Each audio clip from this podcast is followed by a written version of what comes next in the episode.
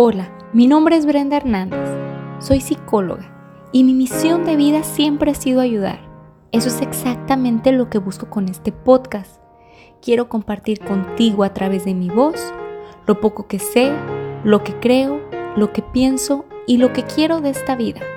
Busco transmitirte inspiración, esa inspiración que te impulse a lograr lo que siempre has soñado, a potencializar tus pensamientos. Quiero ayudarte a defender tus creencias pero sobre todo a mejorar tus acciones. Permíteme acompañarte en este proceso. Quiero que aprendamos juntos. Bienvenida y bienvenido a este tu espacio. Aquí ya en el episodio 16 y el día de hoy vamos a tratar un tema muy delicado y un tema muy real. La intención de, mi podcast siempre ha sido concientizar, mejorar nuestros propios hábitos y obviamente tomar responsabilidad de nuestras decisiones. Así que hoy vamos a profundizar un poco en el mundo de las adicciones. Y pues bueno, hoy tengo la dicha de presentar a una persona muy especial para mí. Ella es una de mis mejores amigas, es mi colega y hace algunos años tuve la oportunidad de trabajar al lado de ella en la atención del manejo de adicciones. Leti, siéntete bienvenida. ¿Cómo estás? Hola Brenda, muchas gracias. Pues estoy muy contenta de estar compartiendo este espacio contigo y, poder estar aquí en Recreando para poder dejarle, eh, podría ser una semillita en alguien y que le ayude a recrearse, a cambiar un poquito de su vida o a mejorar.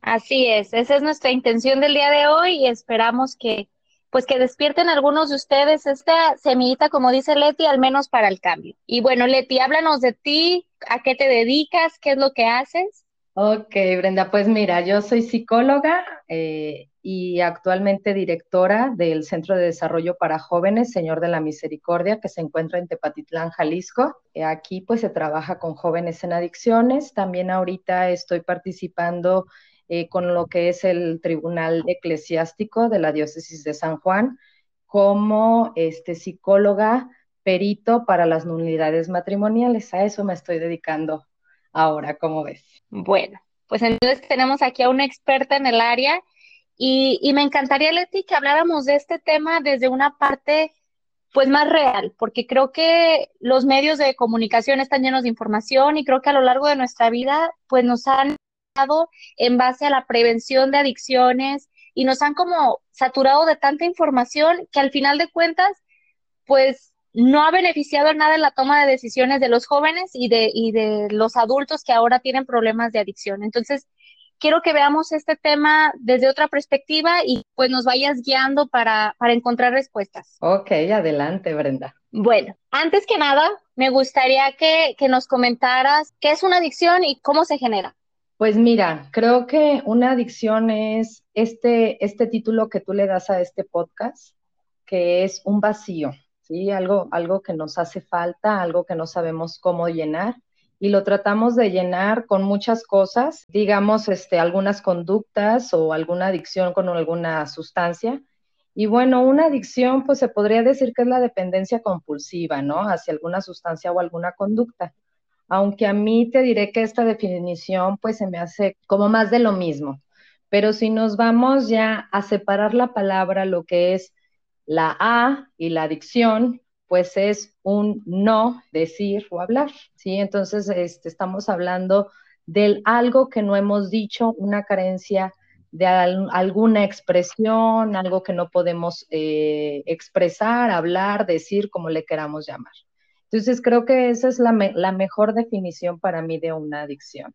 Y creo que estoy totalmente de acuerdo contigo porque generalmente las personas que, que algún tipo de adicción, sea cual sea, así como tú lo dijiste, puede ser este, adicción a la comida, a las compras, al juego, y, y lo que más nos asusta pues es la adicción a las sustancias, ¿no? Ya sea alcohol, tabaco, cafeína, y bueno, incluso hasta el sexo, ¿no? Pero cuando una persona busca llenar ese vacío que tú hablas con alguna de estas de estos factores externos es porque simplemente está huyendo de algo o de un dolor o está buscando esta opción para sanar o para ocultar este sentimiento que me está causando daño. Así es, Brenda. Fíjate que sí, más que nada enfocarnos en los sentimientos, ¿no? Eh, muchas veces decimos, pues sí, mi problema es el consumo de alcohol, el consumo de alguna droga, pero en realidad ese es el, el problema, creo que no. Creo que el problema pues tiene una raíz, eso nada más es como lo que se alcanza a ver, pero hay que irnos hasta la raíz y creo que la raíz viene desde la emoción, ¿sí? ¿Qué emoción me lleva al consumo? ¿Qué emoción me hace este, tener este comportamiento? Eh, ¿Qué emoción no permito expresar? ¿Con qué me detengo, verdad? Exactamente, porque así como tú lo dices, el adicto, pues no elige ser adicto. Yo creo que si nos vamos a preguntarle a todas las personas que tienen problemas de adicción, pues jamás pensaron verse en esta situación y jamás pensaron tener un problema que se le saliera de las manos. Entonces yo creo que, que sí fue esta búsqueda de, de tener un escape, de, y nosotros lo vemos como un escape, pero quizás en ese momento, cuando ellos decidieron refugiarse en dicha acción o en dicha sustancia, es por buscar un soporte que los haga sentir mejor, mejora la situación que están viviendo en el momento. Exactamente, y creemos eso erróneamente, ¿no? Eh, consumiendo algún tipo de sustancia voy a mejorar mi situación, eh, voy a sentirme menos triste, voy a sentirme menos solo, eh, me voy a animar a sacar a bailar hasta la chica que me gusta, ¿no? O me voy a animar a hablarle al chico que me gusta. lo confundimos con muchas situaciones y en realidad es que después de que nos pasa el efecto del consumo, pues vemos que realmente nuestra problemática o lo que queríamos hacer como tal, pues no fue así, no sucedió. No se corrigió la problemática, no solucioné nada.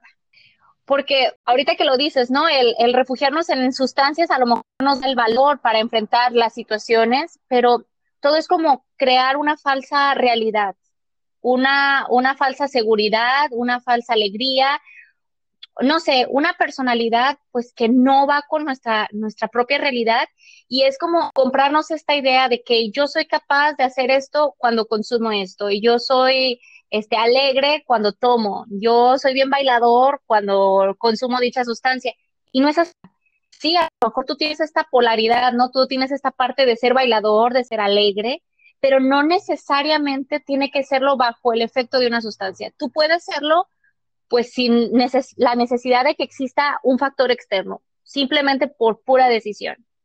Exactamente, y es ahí donde viene el vacío, ¿no? Cuando sentimos ese vacío y lo queremos llenar con alguna sustancia o alguna conducta y vemos que al final del día, pues en realidad seguimos con el mismo vacío, pues es que no era por ahí.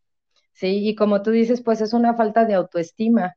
Eh, el amor propio es lo que nos puede llenar ese vacío y tenemos que ver qué nos hace, qué ingrediente nos hace falta para, para tener ese amor propio y poder este, tener ese vacío cubierto, ¿no? Porque no lo puede llenar nada más que no sea el amor.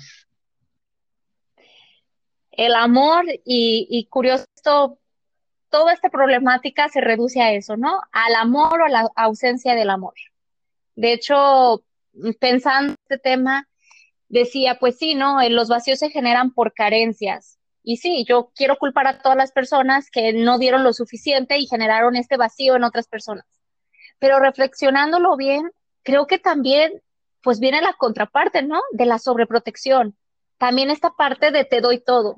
O sea, si nos vamos a carencias es qué heridas se crearon, a lo mejor el rechazo que hubo por parte de la familia, la poca atención, pues que lo que recibía esta persona no era suficiente, pero como te digo, si nos vamos a la otra polaridad de sobreprotección, pues entonces se, crea, perdón, una persona que se cree que no es suficiente para hacer las cosas. ¿Por qué? Porque siempre ha tenido el respaldo de alguien más.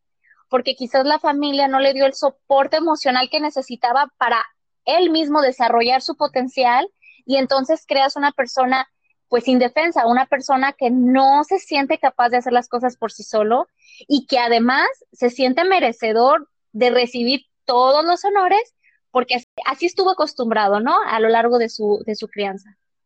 Sí, fíjate que sí, Brenda, y este, la mayoría de las veces el adicto o la persona que sufre la adicción siempre justifica su comportamiento, ¿no? Eh, soy víctima de la vida, en mi infancia hubo muchas carencias o como tú dices, este, no hubo límites. Creo que un buen paso para, lograr salir de una adicción es este, darnos cuenta. No hay que negarlos ni hay que autoengañarnos, porque luego este, no, la verdad no consumo tanto, no, ni es para tanto, no, no es una problemática o no, de verdad yo no tengo ningún problema con eso. Entonces es aquí cuando no nos hacemos responsables y te digo, culpamos al otro, a nuestra vida, al pasado, hasta al vecino, ¿no? Él fue el que me, me incitó, pero nunca nos hacemos responsables de, de, nuestra parte, que es la aceptación y decir, ay, canijo, sí me está, este, me estoy, me estoy lastimando, me estoy haciendo daño, no me estoy amando. Y que al final de cuentas, pues sí, ¿no? A lo mejor existen muchas causas o muchos factores que influyeron, pero al final de cuentas yo tomé la decisión. Yo como persona con una problemática, yo decidí darle el trago a esa bebida. Quizás por curiosidad, quizás por convivir, quizás por, porque sé que de esta manera muchas personas escapan, pero al final de cuentas yo tomé la decisión. Sí, es que eh, la persona adicta decide, y bueno, creo que también hasta los que eh, tienen una adicción o no, eh, tú puedes decidir dónde quedarte, ¿no? Si como la víctima o, hacer una transformación de eso vivido en el pasado y querer ser una mejor persona. Y te digo, es, es importante eh, el, el, el espacio que estamos aquí recreando, es importante recrearte con eso que te sucedió, con eso que te pasó, con eso que te justificas, ¿qué quieres hacer?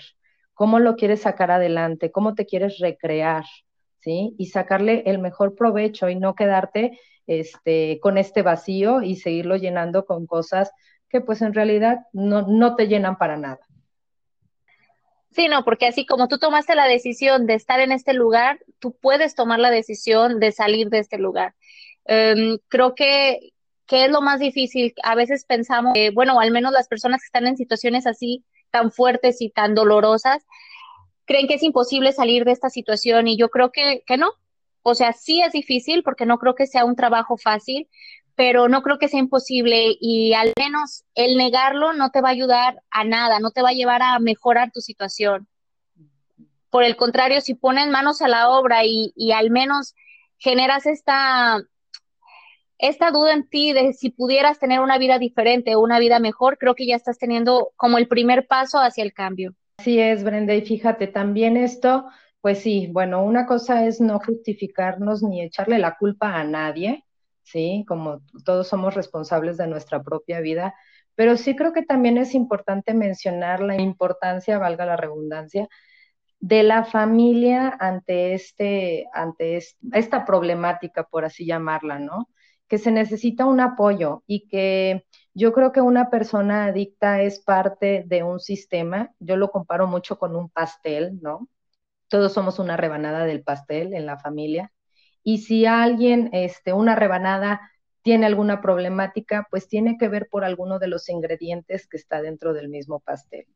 Entonces, la familia también tenemos que poner manos a la obra y comprometernos a apoyar a, la persona adicta, porque también, ¿qué pasa con la familia de un adicto? También justificamos y le echamos la culpa al adicto, ¿no? A la persona con la adicción. Por su culpa la familia está mal, este, por su culpa esto, por su culpa aquello, pero nunca nos ponemos a ver qué hemos abonado para esa adicción. Y aquí es la parte difícil, ¿no? Que generalmente queremos um, responsabilizar a una persona y deslindarnos de, de la parte que nos toca, pero realmente creo que, que sí, tienes razón, todos somos parte de un sistema y la manera en que reaccionamos pues tiene que ver con lo que tuvimos o con lo que nos hizo falta en el pasado, pero también con lo que tenemos ahora y con lo que nos está haciendo falta en este momento, pues para poder encontrar una, una salida o encontrar respuestas a, a, lo que, a lo que estamos buscando. Porque al final de cuentas, pues sí, un adicto es una persona ¿sí? Y esa persona va a tratar de hacer lo mejor que puede con lo que tiene, ¿sí? Y si esta persona en este momento no tiene recursos, pues entonces a lo mejor sus decisiones o, sus acciones van a ser a lo mejor muy inteligentes o muy congruentes con lo que su vida necesita, pero tenemos que entender pues que esta persona está falta de a lo mejor de apoyo, a lo mejor de aprecio, a lo mejor de reconocimiento, no sé, de un sinfín de cosas que nosotros como familia podemos dar sin que nos quite. Así es, Brenda. Fíjate que a lo largo, pues, de este, de mi experiencia trabajando en este lugar, en este centro de desarrollo, eh, pues he visto muchas situaciones eh, y muchos, muchas actitudes y comportamientos de la familia que en vez de ayudar, pues este, nos, nos llevan a todo lo contrario. Entonces, yo, yo sí me gustaría hacer algunas recomendaciones eh, para, para los, si tienes algún familiar, este, algún amigo, algún conocido, pues en vez de empeorar la situación, sí te pongas este, en ayuda, ¿verdad? Eh, es lo que, lo que debemos de hacer ante un adicto, ¿no? Primero ofrecer la ayuda y tratando de que el otro se deje ayudar, porque hay que saber que el resultado muchas veces no es inmediato o como nosotros lo esperamos, ¿no? Y pues te digo, algunas recomendaciones pues, podrían ser, este, siempre hay que mostrar esperanza al cambio, ¿sí? Porque ¿qué pasa? Actuamos con desesperación, dramatismo, ¿no? También. Y eso solo hacemos que nuestro familiar o nuestro ser querido pues solo se aleje, se aleje y no nos pida más el consejo, no, no nos escuche. Entonces hay que, hay que mostrar esperanza, ¿sí? Echar porras, como quien dice, ¿no? Tú puedes, lo vas a lograr, sé que en algún momento vas a, vas a sobrellevar esto, ¿no? Cualquier tipo de cosa, pero que los aliente, ¿sí?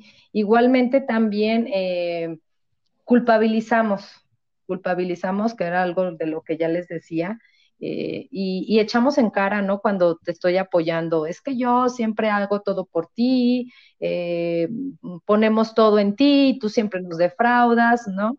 Entonces, esto solo lo que causa es enojo en la otra persona, en decir, pues, ¿para qué me ayudas si no me, si no, si no lo haces con amor, ¿no? ¿Para qué me ayudas? Mejor no hagas nada por mí. Entonces, aquí, en vez de solucionarlo, pues creamos el enojo. Igualmente, o queremos vigilarlo tanto eh, que todo el tiempo estamos checando a la persona, ¿no? Que no se salga, que si ya se va con los amigos, las amigas, que si entonces, ¿eso qué hace? Pues a quién le gusta estar siempre vigilado, ¿no? Entonces, hacemos que la otra persona se sienta hostigada. Entonces, igualmente, alejamos, alejamos y perdemos esa empatía.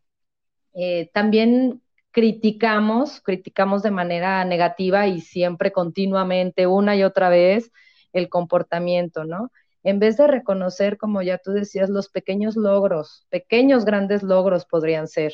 ¿sí? Entonces, estar en el reconocimiento de esos logros y bueno, también hay que llegar a negociaciones, porque te digo, a lo largo de, esta, de este tiempo que he estado ahí, eh, eso es lo que más nos ayuda a negociar, negociar, no castigar, ¿sí? Porque estamos, venimos de una cultura donde somos castigados, donde pues nada más eso es lo que funciona, creemos, ¿verdad? pero no, cuando negociamos es mucho mejor para todos, el ganar, ganar. Y, bueno, de aquí creo que también se deriva tener una comunicación asertiva para evitar discusiones, ¿no? Entonces, esos son algunos errores que cometemos como familiares o amigos o conocidos de algún adicto. Y creo que si empezamos a cambiar nosotros este, ante cómo vemos esta situación, nuestra problemática, pues podemos ayudar muchísimo creo que las familias es la, son las personas que están más preocupadas por la recuperación o más interesadas en la recuperación de la persona, pero al final de cuentas están cansadas, están frustradas porque a lo mejor han intentado muchas cosas y es natural, pero no porque estés cansado o estés frustrado o hayas visto que lo que has hecho no, no ha valido la pena, no es así. O sea, todo tu esfuerzo que has dado, todo el apoyo que tú le brindes a la persona con una problemática de esta, vale la pena. Y es ver la adicción desde una parte no moral, porque como tú lo decías, venimos de una sociedad que castiga, entonces si lo vemos desde la moralidad, todo va a estar mal, y entonces como una persona que está tan mal va a poder estar bien en algún momento. Entonces es ver la adicción desde una parte, bueno, al menos yo lo creo así, desde una parte de la enfermedad, como cualquier otro tipo de enfermedad, ¿no? Si una persona enferma, voy a decir de cáncer, ¿qué va a pasar? Que la familia se va a preocupar, va a atender al enfermo, lo va a ayudar, lo va a apoyar en lo que esté en sus manos, ¿sí? Y si una opción no funciona, ¿qué va a hacer? Va a buscar otras alternativas que ayuden al enfermo a recuperarse de, esta situación. Y de igual manera con la adicción. Igual a lo mejor en algún momento intentaste, no sé, pláticas aquí, un curso acá, quizás el mismo centro, no lo sé, y a lo mejor no resultó. Eso es lo que tú percibes, que no resultó, que no hubo, este, no, no fueron los resultados que tú querías. Al final de cuentas, el cambio viene del interior, ¿sí? Entonces, a ti como familiar, lo único que te corresponde es ayudar, apoyar, escuchar, amar, dar eso que viene de tu interior para que la persona decida qué hacer con los recursos que tú le estás brindando. Entonces, si vemos así la adicción desde una parte de la enfermedad, vamos a entender que como toda enfermedad, pues también hay recaídas y que las recaídas no son retrocesos, simplemente son parte del de recuperación. Y a ese punto es el que quiero llegar. Como lo dije anteriormente, no es un proceso fácil, pero todo es parte de. Así es, fíjate, la, la familia, pues creo que también es importante que se atienda. ¿sí? Porque así como tú dices, bueno, este, si lo comparamos con una enfermedad, o sea, también hay desgaste emocional, desgaste físico, ¿sí? También hay problemáticas en las cuales estuviste involucrado, en las cuales, este, tuviste, mm, pues a lo mejor mucho desgaste, hablemos a lo mejor desde lo físico, la falta de sueño, este, a lo mejor hasta un padecimiento ya muy grave a consecuencia de, entonces, para mí sí es importante que se atiendan de manera terapéutica, sí, para que también puedan este, llevar y salir adelante con esas, con esas situaciones que en algún momento pues las pudieron, las pudieron este, dañar. O sea, hay un nivel de carga emocional tremendo con las personas que están rodeadas por las, por las adicciones entonces es importante que se atiendan. Y como tú dices, este, la recaída, pues puedes, es parte, es parte del proceso. Pero el otro día, fíjate, me, compartía este, una persona que admiro mucho, este, que las recaídas me gustó mucho cómo lo vio él, que era, es como una escalera, pero vamos subiendo, ¿no? Poco a poco vamos avanzando, pero las escaleras tienen un descanso, ¿sí? Entonces vuelves a subir y vuelve a haber un descanso. Cuando hay una recaída no quiere decir que te vas hasta abajo de la escalera, ¿no? Simplemente caíste y caíste en un descanso, ¿sí? No quiere decir que todo está perdido, entonces ahí es cuando caemos en el error como familiares de decir, otra vez lo mismo, mira, no cambias, ¿no? Entonces retrocedemos en vez de avanzar. Y es, y es parte de, de poder apoyarlo en esta, en esta situación, ¿no? Ok, recaíste, pero no lo perdiste todo, pero todavía hay cosas que ganar, pero tú puedes, otra vez hay que volver a empezar, pero para esto pues necesito yo también estar atendido y necesito yo también estar en un buen nivel emocional, sino todas mis frustraciones, todos mis enojos, todos mis cansancios, pues se van a ir otra vez y va a llevar ahora sí hasta que nos caigamos de toda nuestra escalera. Me encantó esa, esa representación de, las recaídas y sí, nosotros como familiares solamente fungimos como acompañantes, sí, porque también es entender que a lo mejor nosotros desde afuera podemos percibir soluciones o podemos mm, ver la situación con más claridad, pero solamente la persona que está viviendo la adicción sabe realmente lo que necesita y el sacrificio o el esfuerzo que realmente implica tener una recuperación. Porque el momento de, nosotros estar dentro de una adicción, pues poco a poco nuestro cuerpo se va deteriorando, nuestra parte emocional va desgastando y vamos perdiendo esta voluntad de querer estar bien.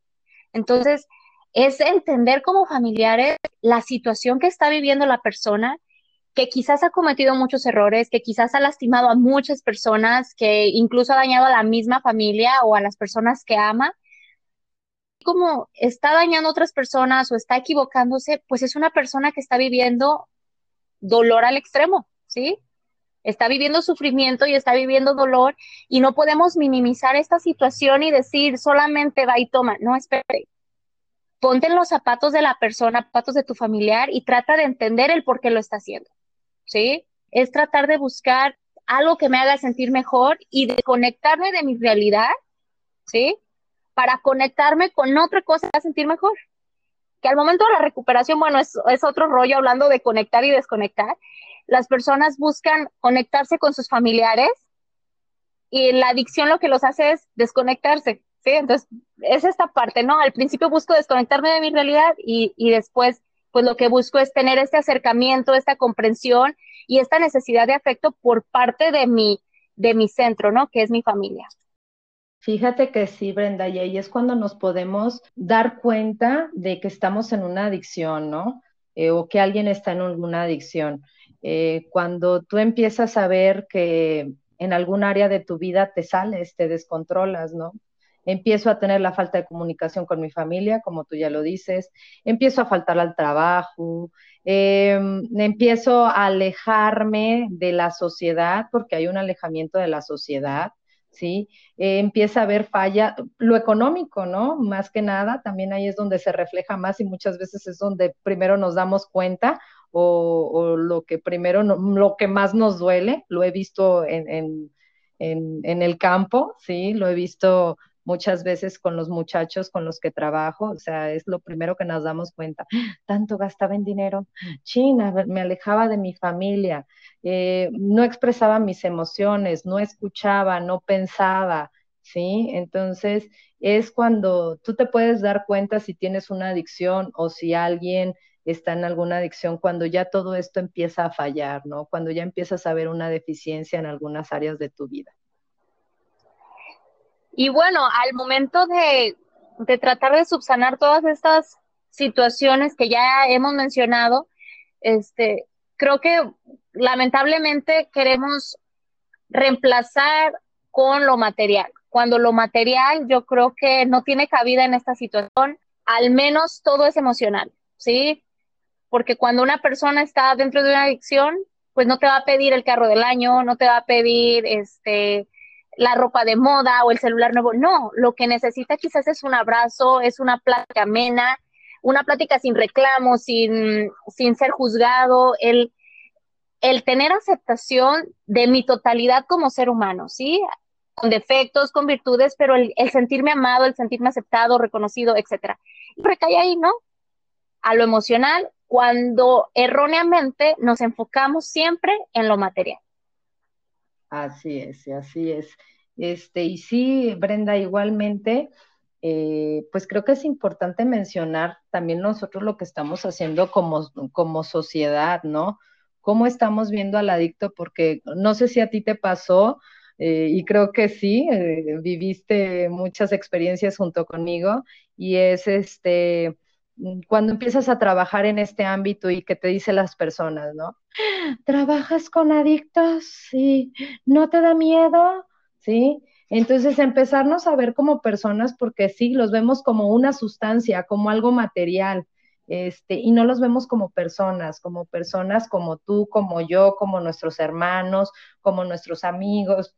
Entonces, ahí es donde, donde tenemos que empezar nosotros también a trabajar en eso, ¿no? Empezarnos a ver como, como personas y a reconocernos, ¿sí? A ver que son, este, creo que compartirás esto conmigo, que son personas con nobleza, extrema nobleza, ¿sí? Son personas con mucho amor, pero que no saben cómo, no saben cómo, entonces por eso nos fijamos en lo material, eh, no sé cómo eh, expresar este amor, no sé cómo dar eh, todo esto que tengo, que son muchas cosas muy lindas, y, y que pues como sociedad empezamos a juzgar, y también eso pues eh, no nos ayuden mucho, o sea, en nada. Pues sí, es, centrarnos en eso, en ver a la persona. A, eh, a lo largo del episodio lo hemos mencionado como el adicto o la persona con dificultades de adicción, pero al final de cuentas es una persona, ¿sí? Una persona que quizás no tomó las decisiones más adecuadas a nuestra perspectiva, ¿sí? Desde nuestra postura pero es una persona que en su momento hizo lo mejor que pudo y es verla así, ¿no? Una persona que siente que le duele el rechazo, que le duele el no ser comprendido, una persona que está viviendo una situación de dificultad y que, bueno, cuando nosotros aprendemos a verla desde esta parte humana, aprendemos a ser más comprensivos con él. Entonces, esa es la clave, ¿no? El comprender que quizás la situación que él está viviendo es difícil, que a lo mejor yo puedo ayudarlo y respetar sus límites también de él, como lo decías anteriormente, no ayudar a la fuerza a alguien que no quiere ser ayudado, porque creo que cada quien tiene su momento y su tiempo de, pues, de levantarse de esta situación. Entonces, sí, creo que estoy totalmente de acuerdo contigo de ver esto desde una parte más humana, desde una parte más sensible. Así, así es, Brenda. Fíjate que también es importante, bueno, hablamos como, como familiares de algún adicto, como personas que este, conocemos algún adicto, pero también eh, ponernos eh, quiénes somos adictos, ¿no? Preguntarse si tú eres este, un adicto y, también hacerte responsable de eso, ¿no? Como ya hablábamos anteriormente, creo que esto es importante, que, que, tengas la aceptación, que identifiques si tienes alguna conducta que te está eh, pues dañando y, y, que también identifiques en qué etapa estás, si estás en la etapa de que no eres consciente o que percibes algunas consecuencias del consumo, pero aún así no dejas de consumir o que ya empiezas a tener en cuenta del... Eh, el problema y dices, ok, creo que sí, ya estoy en, una etapa más arriba, y, o, o, si dices, ok, quiero modificar mi conducta, ¿sí? ¿Qué tengo que hacer? Pues yo te lo recomiendo a ti si, si te estás identificando con un como un adicto o si estás en esa fase o igual si eres familiar, como ya lo habíamos mencionado, que busques la ayuda de un profesional. Si no sabes qué hacer, o sea, ya le intentaste de alguna manera, de otra, que si buscas la ayuda de un profesional para que te diga qué hacer y lo puedas hacer correctamente, ¿sí? Entonces, a mí eso se me hace muy, muy importante, que no tengas miedo de pedir ayuda, que siempre va a haber alguien que, que va a estar para tus necesidades. Exactamente, y cualquier tipo de cambio en nuestra vida implica sentir, ¿sí? Y a veces el sentir nos causa temor, miedo al dolor de sentir y reconocer lo que estoy viviendo, miedo a sentir responsabilidad de mi propia vida, miedo a, decidir sobre, sobre mi propia vida, sobre lo que, lo, que está, lo que está ocurriendo a mi alrededor. También existe este miedo a la libertad, ¿sí? a sentirnos amados y merecedores de una vida diferente. Y yo creo que sea cual sea tu situación, siempre existe otra salida. Una solución que sea más real, una solución que te ayude a equilibrar tu vida, así que no te rindas porque nunca es tarde para empezar de nuevo. Muchas gracias Leti, como siempre ha sido un gusto escucharte y, creo que tu experiencia y la visión que tienes de este tipo de situaciones va a ayudar a muchas personas al menos a sembrarles esta semillita para hacer el cambio en sus vidas. No, pues agradecerte a ti, Brenda, este, de invitarme a este espacio y te digo, yo muy contenta y muy feliz y ojalá que alguien pueda hacer eh, una mejor creación de sí mismo. Bueno, pues al finalizar el episodio pueden checar en las recomendaciones, voy a dejar los datos de Leti, dentro en donde ella trabaja y cualquier duda, cualquier recomendación que ustedes busquen, este, ahí la pueden hacer. De verdad, nosotros tenemos toda la disposición de ayudar, solamente necesitamos que tú quieras ser escuchado y que tú quieras recibir esa ayuda. Bueno, nos vemos el próximo jueves en un episodio diferente. Encuentra tu equilibrio recreándote.